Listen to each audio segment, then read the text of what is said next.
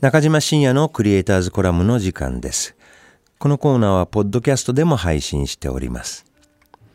えー、今週21日なんですけれども、木曜日、えー、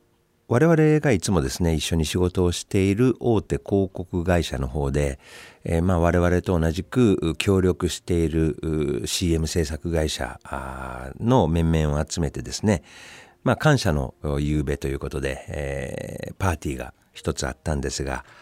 まあ、そこであのその大手広告会社の社長さん以下ご挨拶されるんですけども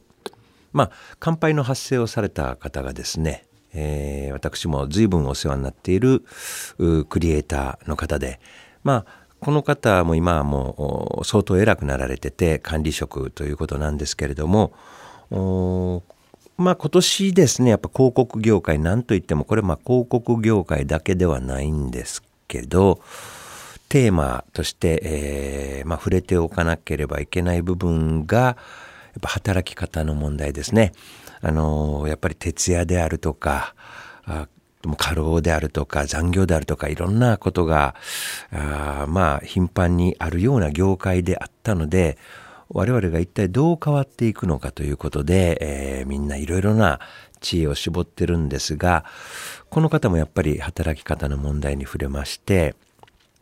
ああすごいいい話聞いたなと思ったことがあったんですけれどもまあのシステムを変えたり制度を変えたりすることはまあもちろんそれも必要なんだけれどももうちょっとマインドの方をね、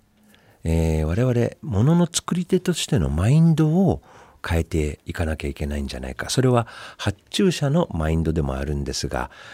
あるですねドイツのハモンドオルガンのメーカーさんに、まあ、そのクリエイターの方が行かれた時のお話をされたんですがそのメーカーはまあ世界中から受注を受けてまして、まあ、世界一の会社であると。で、えー、ですが、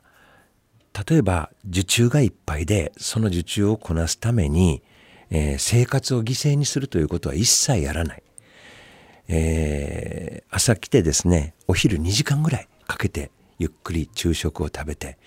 3時にはお茶をして、夕方には帰っていくと。で、また次の朝来ると。